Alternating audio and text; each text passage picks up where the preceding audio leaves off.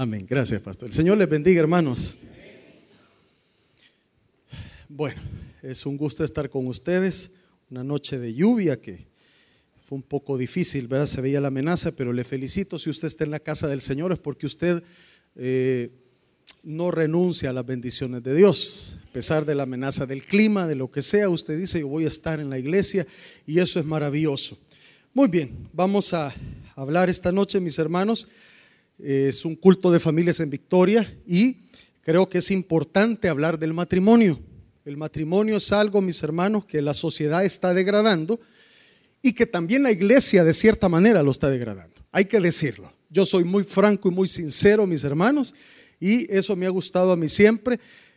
No quedo bien con nadie sino con el Señor Jesús, que es el que me puso a predicar. Entonces tenemos que reflexionar mucho en nuestro matrimonio, los que lo tenemos todavía y los que van a a lo mejor a contraer matrimonio, pues deben de saber que la base del matrimonio se encuentra en la palabra de Dios. Usted puede buscar eh, charlas con psicólogos, usted puede buscar consejería eh, con quien sea, con cualquier profesional, pero siempre vamos a fallar. El único que no falla es el Señor Jesús, porque Él instituyó y creó el matrimonio. Amén, iglesia. Muy bien, quiero que me acompañen su Biblia. Vamos a ir al Evangelio de Mateo.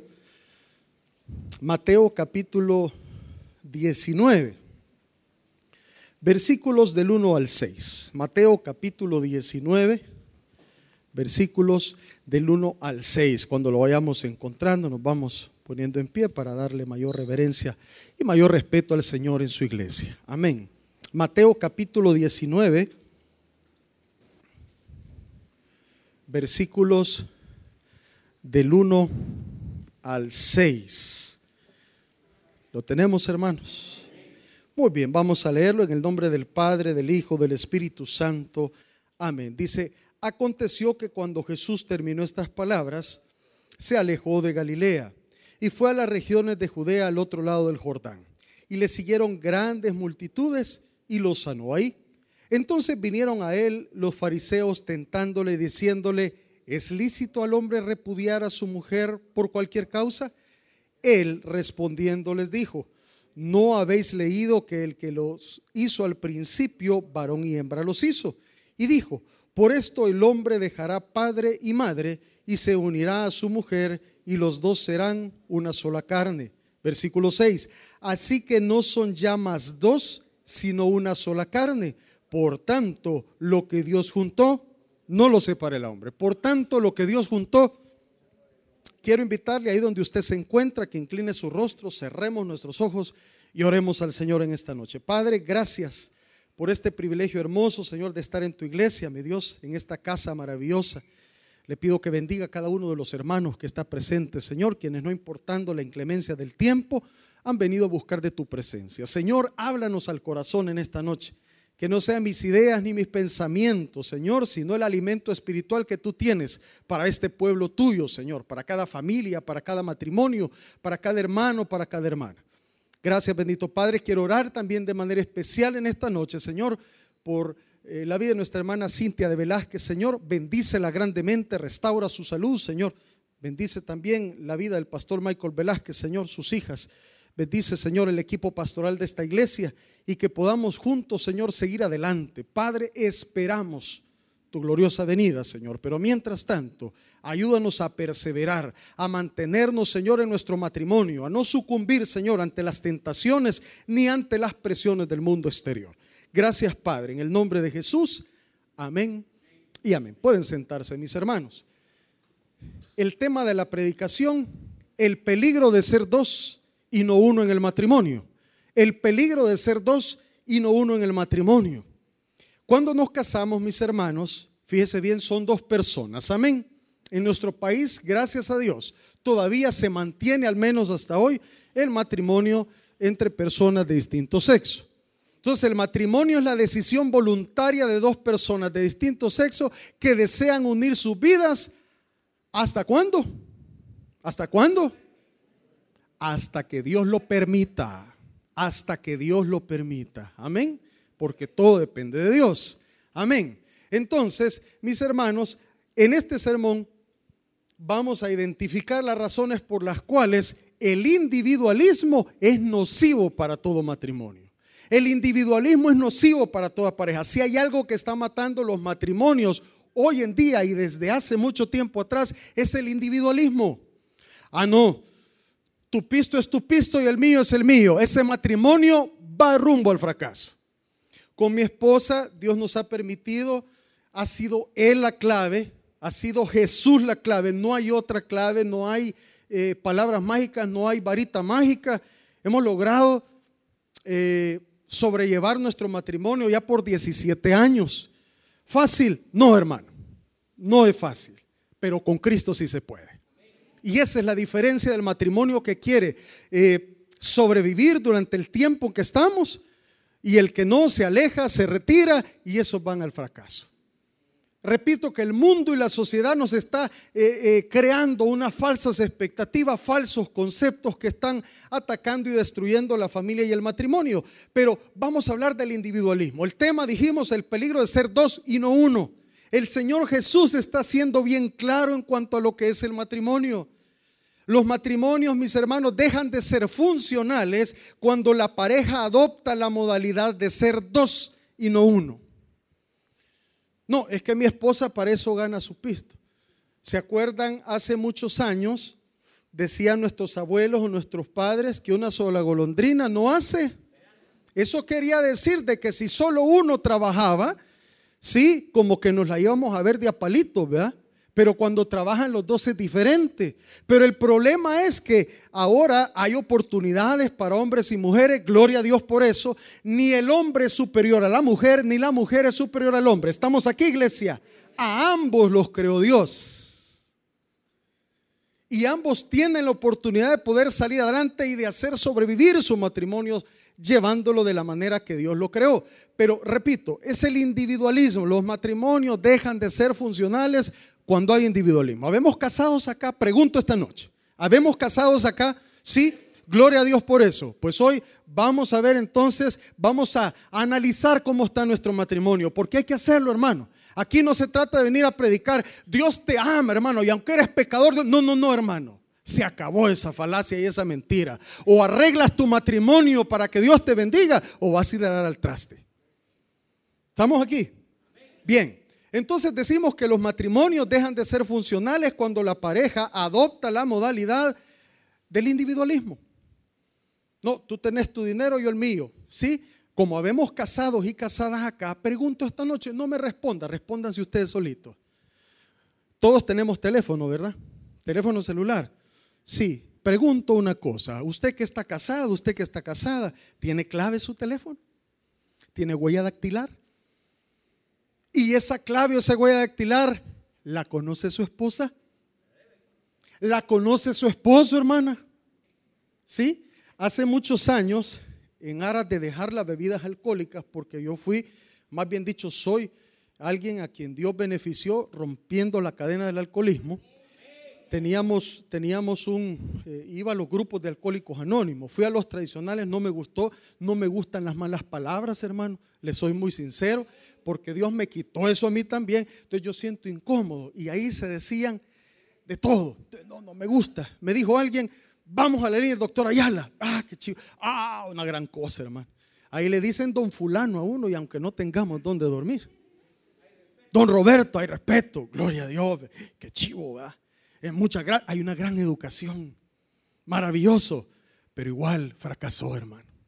Pero el coordinador de estos grupos de la línea de doctor Ayala, cada grupo tenía un coordinador que se le llama vértice, es el consejero, es el orientador. Entonces el, vértice que nosotros teníamos, nosotros lo admirábamos, hermano, tenía buen carro, buen trabajo, tenía pisto, andaba bien perfumado, bien vestido. Una gran cosa, ¿sí? Una gran cosa. El problema es que en una ocasión veníamos de San Salvador un grupo de amigos y veníamos con él. Ya ellos con su celular, él y su señor. De repente suena el teléfono de él y la esposa, él venía manejando, lo agarra para pasárselo a él. Mire hermano, si le pegó en la mano literalmente así, mire, que nosotros nos quedamos sorprendidos y aquí qué pasa. Y sabe que le dijo, ese es mi teléfono, no lo puedes tocar. Para eso tenés el tuyo y yo tengo el mío. Ese es individualismo.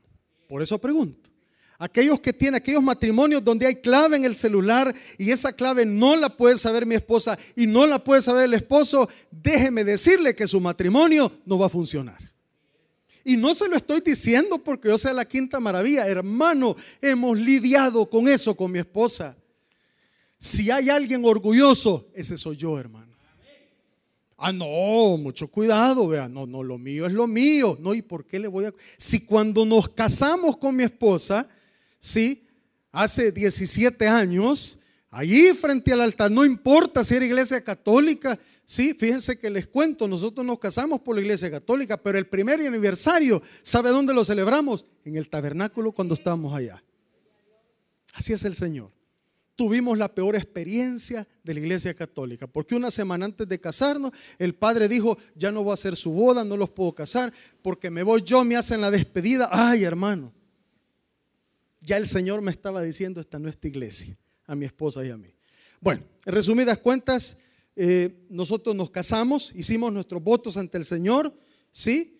Y ella me prometió fidelidad, yo le prometí fidelidad en las buenas, en las malas, sí, en salud, en enfermedad, sí, pero mire qué maravilloso lo que dice el Señor. ¿Estamos aquí, iglesia? Mire lo que dice el versículo el versículo el versículo 5. Y dijo, "Por esto el hombre dejará padre y madre y se unirá a su mujer y los dos serán una sola." Es uno solo, hermano. El matrimonio es algo tan maravilloso que comienza con dos personas, pero al unificarse, hermano, se hacen una sola persona, es una sola carne. Y por eso es que muchos matrimonios van al traste. Van al traste. Porque la palabra de Dios dice, así que, versículo 6, no son ya más dos, sino una sola carne. Por tanto, lo que Dios juntó, no lo supara el hombre. Lindo es cuando nos casamos, ¿verdad? Sí. Ah, no, hermano, eso es maravilloso. Becho, abacho, abacho, becho, abacho y la foto en el Facebook. Yo creo que hasta aburre usted a los hermanos y el montón de fotos. ¿Para qué? Para que dentro de un año ustedes son recién casados y divorciados. Y son hermanos. Porque los evangélicos estamos en el ojo del huracán, ¿no se ha dado cuenta usted, hermano? ¿Sí? Un católico hace lo que quiere en su trabajo, es desordenado, hace lo que quiere y no hay problema, pero lo hace usted y mira, y es del taber de Cojute. Los casados tenemos una gran responsabilidad y si somos pastores es peor todavía. Ay, hermano, es de agarrarse, es de agarrarse, pero Dios está con nosotros. Por eso es importante reflexionar en esto. Entonces, mis hermanos, la pareja es un equipo, ¿sí? ¿Cuántos hemos visto, nos gusta el fútbol? Vemos los equipos de fútbol, equipos de 11. Pues la pareja, el matrimonio es un equipo que comienza con dos personas, la esposa y el esposo. Que este equipo va haciéndose más grande en el camino, claro que sí, va a ir creciendo. Pero es usted quien eligió a su compañero de equipo. Es usted quien eligió a su compañera, a su compañero. A que nadie lo obligó a usted. Usted va a casar. Antes sucedía eso, hermano. No, usted se va a casar con este. Mire, porque este tiene pisto y de nada servía. Nos casamos con quien nosotros queremos. Pero lo tremendo es que un año, seis meses, un año, usted está dejando a esa persona. ¿Por qué? Por el individualismo, mis hermanos. ¿Sí? Si caminas solo irás más rápido, pero si caminas acompañado llegarás más lejos, dice un proverbio chino. Por lo tanto, cuando Dios instituye el matrimonio es para que aquellos que decidieron casarse van a ir de victoria en victoria. No existe familia perfecta. Estamos aquí. No hay matrimonio perfecto. No, no lo hay, hermano. Ni hay hombre perfecto ni mujer perfecta. Ambos se complementan con el amor de Dios en el matrimonio. Y así es como los matrimonios van de victoria en victoria. Enfrentamos problemas, enfrentamos dificultades, pero si estamos agarrados de la mano de Jesús, si Jesús es el centro de nuestro matrimonio, hermano, vamos a cantar ese corito tan lindo que dice, cómo han pasado los años. ¿Sí? Y así decir, qué lindo es decir eso. ¿Sí? Parejas que están aquí, usted tiene que decir, cómo han pasado los años. ¿Sí? Las vueltas que da la vida y aquí estamos. Eso es lo que quiere Dios, hermano. Eso es lo que quiere Dios. Ahora vamos a ver entonces algunas de las causas ¿Por qué es un riesgo el individualismo? Porque tenemos que verlo, vamos a verlo a la luz de las escrituras. Fíjese bien, cuando el, individualismo llega a la pareja, sí, no es que el diablo, ya seamos responsables, hermano. Es que el enemigo, pastor. No, hermano, es usted mismo. Es que el diablo, no, ya dejemos de culpar al diablo, decía el pastor general, ¿verdad? al diablo le echan la culpa. Si yo nunca he visto al diablo empujar un carro para un motel, decía el pastor general. ¿Sí? Lo mete el que va manejando. Nadie de aquí, hermano, aquí no hay de eso, amén. ¿Sí? Gloria a Dios. Veamos entonces, fíjese bien, cuando hay individualismo en la pareja, da lugar a que Satanás interfiera y distorsione la vida matrimonial. Cuando haya individualismo. Ya nos enojamos, no hay matrimonio que no pelee. No, no hay. No hay matrimonio donde no se enojen los No, no existe, hermano. Así que si ustedes pelean y se enojan, está bueno. Pero recuerde lo que el Señor dice: no se ponga el sol sobre vuestro enojo. Eso quiere decir que al llegar la noche, no importa si mi esposa me dijo de todo, no importa si yo quizás ofendí a mi esposa al llegar a la noche, sí, amor, vamos a orar. Amor, vamos a hacer el altar familiar. ¿Sí? Y no importa, pero vos me dijiste, no, no, no, no importa. ¿Sí? Ahora, cuando llega entonces el individualismo al matrimonio, da lugar a que Satanás interfiera. Usted le paga el alquiler a su esposa de la casa y se lo paga al diablo en combo incluido. El diablo eh, viviendo gratis, imagínese. ¿Sí? Da lugar a que Satanás interfiere y distorsiona la vida matrimonial. Vamos a verlo, vaya conmigo al libro de Génesis, capítulo 3. Génesis capítulo 3, primer libro de la Biblia. Génesis capítulo 3, vamos a ver los versículos del 1 al 6. Cuando el individualismo llega a la pareja, da lugar a que Satanás interfiera y distorsione la vida matrimonial. Génesis capítulo 3, vamos rapidito, primer libro de la Biblia, versículos del 1 al 6. ¿La tenemos? Dice, pero la serpiente era qué?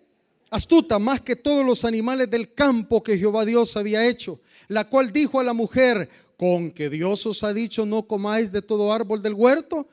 Versículo 2, y la mujer respondió a la serpiente, del fruto de los árboles del huerto podemos comer. 3, pero del fruto del árbol que está en medio del huerto, dijo Dios, no comeréis de él, ni le tocaréis para que no muráis. Versículo 4, entonces la serpiente dijo a la mujer, ¿qué le dijo la serpiente? No moriré. Versículo 5, sino que sabe Dios, oiga esto, sino que sabe Dios que el día que comáis de él serán abiertos vuestros ojos y seréis como Dios sabiendo el bien y el mal. Pregunto una cosa, estamos aquí iglesia, no se me ha dormido. En ese momento, en ese, en ese lapso que está hablando la mujer con la serpiente, pregunto, ¿a dónde estaba Adán? Probablemente había dormido, ¿sí? Probablemente andaba cortando leña. La Biblia no lo revela, pero ahí hay algo bien importante. ¿Sí? Y es que la mujer está hablando con alguien que no es su compañero. Y eso es lo que sucede en la pareja. Hoy queremos oír, mira hermano, los que arruinan su matrimonio, los que tienen problemas, van donde el abogado para que los aconseje y el abogado ya lleva cuatro matrimonios. ¿Sí? Ah, no, vamos a ir donde, donde el terapeuta. Sí, el terapeuta hasta es homosexual, porque de todo hay, hermano. Ah, vamos a ir donde el pastor. Ay, hermano, ¿y quién le dijo a usted que los pastores no vayan? Y el pastor ya va por la quinta esposa. Se la bajó al hermano. No, mejor no, pura coincidencia. Me van a ver feo. ¿Sí? ¿Me entiende? ¿Me entiende? ¿Sí? El único que puede restaurar vidas, matrimonio, familia, se llama Jesucristo, hermano. A Él tiene que traer su matrimonio. Ay, pastor, pero es que usted no sabe. Usted no sabe cómo es mi esposo. Pregúntele a mi esposa cómo era yo. Pero Jesús sí puede, hermano. Y yo le voy a decir algo, hay una hipótesis que yo vengo desarrollando por experiencia propia, por experiencia de otros hermanos. Cuando un matrimonio entra en conflicto, entra en problemas, mientras uno de los dos cónyuges sigue en los caminos del Señor, el matrimonio tiene esperanza. Y yo lo he visto y resulta. Pero cuando los dos se apartaron del Señor, ya estuvo. El diablo divide los matrimonios. Entonces ya estuvo. Los dos ni uno quiere nada con Dios, sucumben y van cabal directo al precipicio. Pero cuando uno de los dos se mantiene, ahí hay esperanza. Entonces, hermano, aquí no vemos a dónde estaba Adán. Adán tenía que estar pendiente, estar hablando con su esposa. Yo le aseguro que Adán le hubiera dicho, mira, no, no hagamos eso. Pero ella decidió escuchar. Eva, ¿a quién? A la serpiente. Así le pasa a usted, hermanita, cuando tiene un problema y a dónde va su trabajo. ¿Y qué tenés, fulana? Ay, fíjate que nos peleamos con Chepe me dijo esto y le descubrí mensaje en el teléfono celular y se, y se chatea con la vecina y esto y lo otro y viene la serpiente, la amiga y ¿qué le dice? Si te lo hizo, hacéselo vos. Por eso es que los matrimonios. ¿Cuántos de los que están aquí fuimos al, al retiro de emparejados? A ver, ¿se acuerdan del retiro, mi hermano René? Sí. Maravilloso, hermano. Maravilloso. Yo lloré, yo me encontré con Cristo. Y si me encontré con Cristo, me encontré con el amor hacia mi esposa. Habían otros ahí, no lo digo en aras de criticar, de ninguna manera. Pero unos así, miren, nosotros orando, otros así, miren. Y cuando llegó la hora de firmar el certificado de renovar los votos, muchos no lo hicieron. No es mi problema. Mi problema es mi matrimonio y ese es el que yo cuido por el que luchamos con mi esposa. Pero lo que pasó es que vino la pandemia, vinieron muchas cosas y aquellos matrimonios que admirábamos y veíamos de éxito, como los que dice el pastor Edwin, ¿verdad? Trajeado y todo lo que quiera, pum, pum para abajo después de la pandemia. Adulterando la hermanita, adulterando el hermano. ¿Y qué pasó pues? El individualismo. Es que mire hermano, eso es nocivo hoy en día. Es mentira. Miren, nosotros con mi esposa, Dios nos ha permitido ser testigos de parejas que se han casado. Pero en dos ocasiones hemos tenido dos experiencias un poquito desagradables. En una ocasión nos dijeron dos hermanitos, queremos que ustedes sean los testigos, vemos que son un buen matrimonio. Bueno, gloria a Dios, dijimos con mi esposa, gloria a Dios, la gloria es para el Señor y fuimos testigos. Pero cuando ya estábamos, llegamos algo tardecito y cuando ya estábamos, ya el notario estaba leyendo eh, eh, el acta matrimonial y dijo que ellos habían acordado casarse por bienes separados. Matrimonio que se casa por bienes separados ya considera el divorcio y todavía ni se han casado. Individualismo. Ah, no, yo me llevo el equipo de sonido, el televisor es tuyo, eso no es un matrimonio. Así es que si alguien se va a casar, si Dios le está hablando en esta noche, o se casa como Dios lo estableció, o usted va a ir al fracaso. Así es. Más nada menos nada. ¿Qué otra cosa pasa cuando damos lugar al individualismo? Ah, es que, mire hermano, cuando hay individualismo, las finanzas se dividen y se quiebran. Es que eso así es. Por eso dice el Señor, y regresemos allá donde estamos en Mateo. Ya vimos entonces que no hay que pedirle consejo a la serpiente, a la amiga, a la compañera, igual nosotros los hombres, hermano. Sí, ay, necesitamos hablar con alguien. Sí, hey, hey, quería hablar con vos, viejo. Viera que esa mi mujer ya no la aguanto. Y lo peor es que ese fulano dicen que las mujeres son chambrosas, los más chambrosos somos nosotros, los hombres. Gloria a Dios que nadie dijo amén. Me llega, hermano. Gracias, gracias pero las finanzas se parten, hermano. ¿Sí?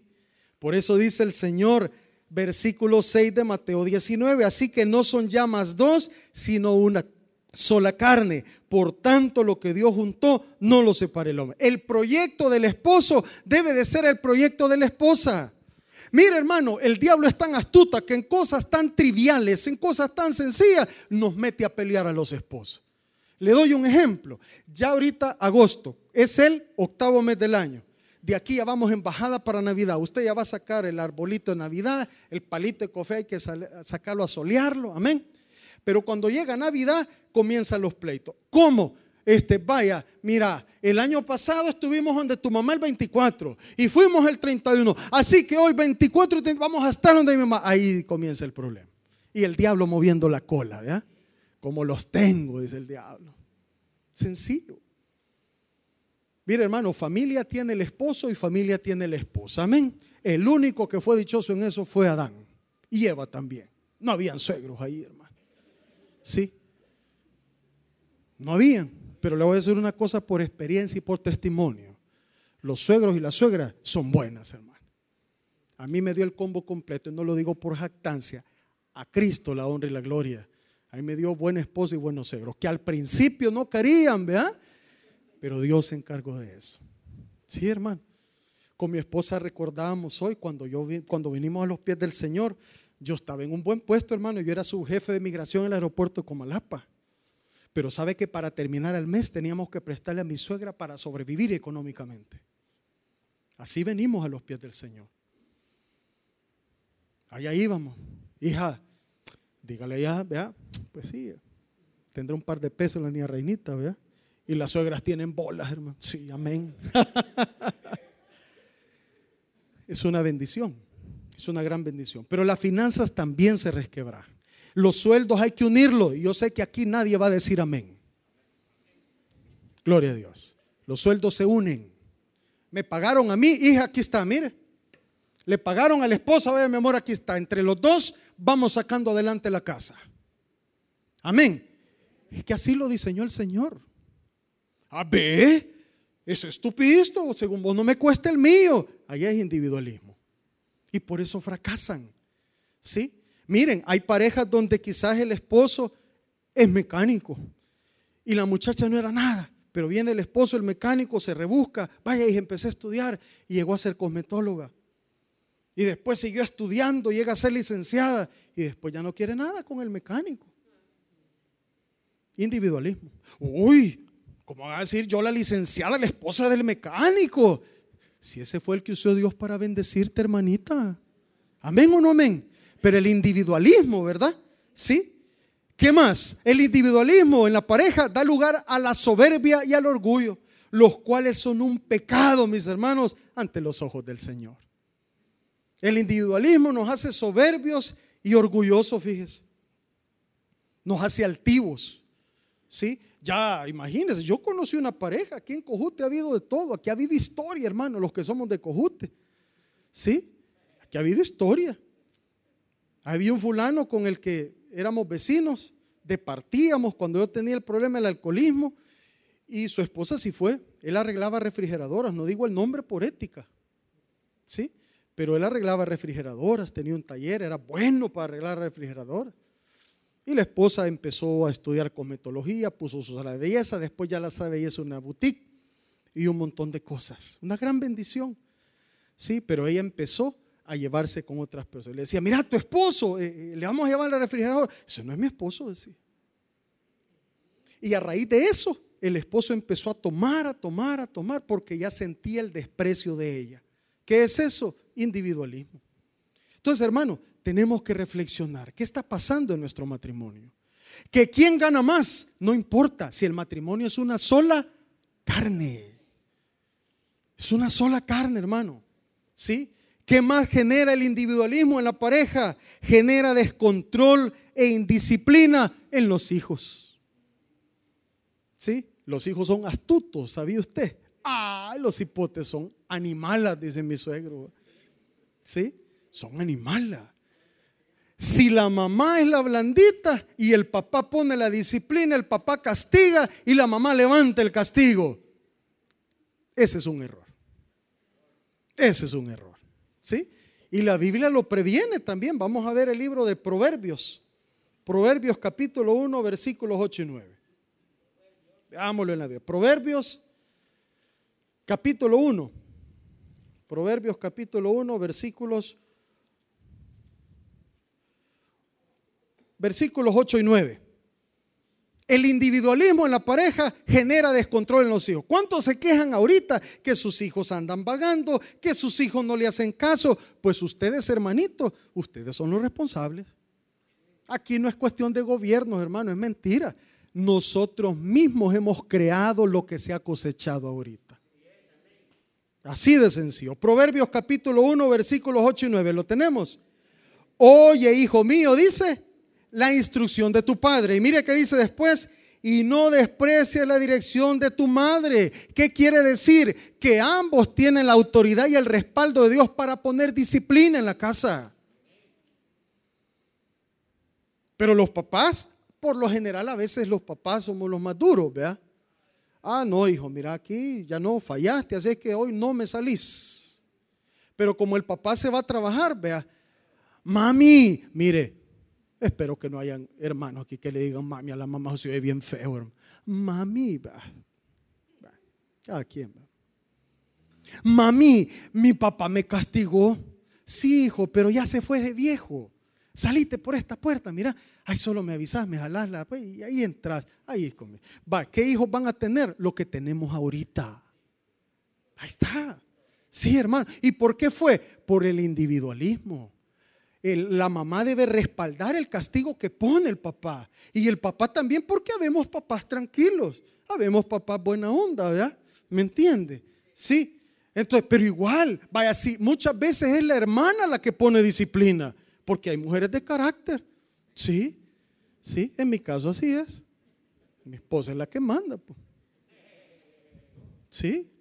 A mí me pagan, al siguiente día le estoy dando el sueldo. Ella es mejor administradora que yo, hermano. ¿Sí? A mí me enseñaron, oigan esto, estamos aquí.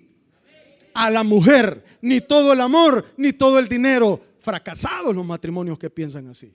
Esa es mentira. Si la esposa que Dios me ha dado es mejor administradora que yo, hermano. Si a mí me pagan hoy y no se lo doy a ella, yo, miren, nos vamos todos ustedes y yo nos vamos a comer al Burger King. ¿Sí? ¿Me entiende? ¿Sí? Mi hijo me pide la camisa de cualquier equipo, ya no, no, no, yo no voy a ser famoso en ningún equipo. No, pero del equipo que usted quiera, va. ¿Me entiende? Porque los españoles ni nos quieren a los salvadoreños. ¿Vea? Entonces, papá, comprame, ¿y cuánto vale? 60 dólares. ¿Cómo no, hijo? Aquí está, vea. Y el otro también, mira, pero yo quiero la, de, la, del otro equipo, ¿vea? la del América, de México. ¿Y cuánto vale? 50 dólares. El volado es cuando ya hay que comprar o pagar, comprarle los útiles en diciembre. Ah, usted en diciembre con el aguinaldo anda disparando para todos lados, pero cuando ya vienen los gastos serios, ¿a dónde está el dinero? Muchas veces la esposa sabe administrar. Yo no sé, pero ah, yo se lo digo por experiencia. Mi esposa va al mercado con 10 dólares y lleva bastante. Yo voy con 10 dólares y solo llevo un par de cebollas y dos zanahorias. Mi esposa sabe pedir rebaja, yo no. A mí me da pena. Y ahí somos los hombres. ¿Sí? A nosotros vamos al hospital o al seguro hasta que ya estamos casi cuando el Señor ya nos está jalando.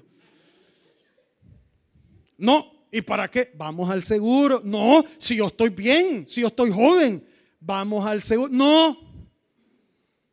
Estoy hablando por mí. Yo no me iba a morir para la pandemia del COVID, yo me iba a morir por desordenado. Porque como nos encerraron, ¿vea? Entonces había que comprar frijoles, ¿vea? Maíz, arroz, de todo. En eso le dije a mi esposa, mire, hay que comprar sorbete. Y compramos el galón de sorbete, hermano. Cucharada tras cucharada. Primero la parte de vainilla, después dejamos de chocolate, que es lo más rico a mil me llegó la glucosa. Yo soy diabético, soy hipertenso, hermano. Y cuando a mí se me bajó la presión hasta lo último y la glucosa se me disparó. Tuve que pedirle apoyo al pastor Miguelito Merino, mi colega con quien estamos pastoreando en San Martincito. Mira, hazme un favor, voy a hacer el ánimo de llegar a tu casa, me llevas al hospital. Como no, me dijo, y como pude, por la misericordia de Dios, llegué y él me trajo hasta el hospital. Y entramos y como entré, si solo me dijeron, ¿y qué tiene? No es COVID, no. Va, una inyección a los ciegos, pungún y para afuera, si por poco y me sacan a patadas, porque como no era COVID. Pero si más me muero, hermano. Entonces, los hombres muchas veces somos botarata y las finanzas se caen abajo. ¿Sí? Así es que los papás deben de mantenerse en la misma regla, en la misma norma que imponen disciplina. Mucho cuidado, mucho cuidado cuando la mamá va a levantar el castigo del papá o cuando el papá va a levantar la disciplina de la mamá. Cuidado con eso, hermano. Si el matrimonio no hay matrimonio perfecto, se complementan ambos y se pulen con el amor de Cristo. ¿Sí? Así es como sobreviven los matrimonios. Pero entonces también el individualismo, fíjese bien, el individualismo genera prácticamente inestabilidad en los hijos. Por eso tenemos hijos tenemos un montón de juventud un poquito desorientada. ¿Sí? Ah, no, pero son de la iglesia. Voy a decir algo con todo respeto. Yo no creo mucho en los ministerios de alabanza, porque estos bichos no los de aquí, sino los de allá de San Martincito.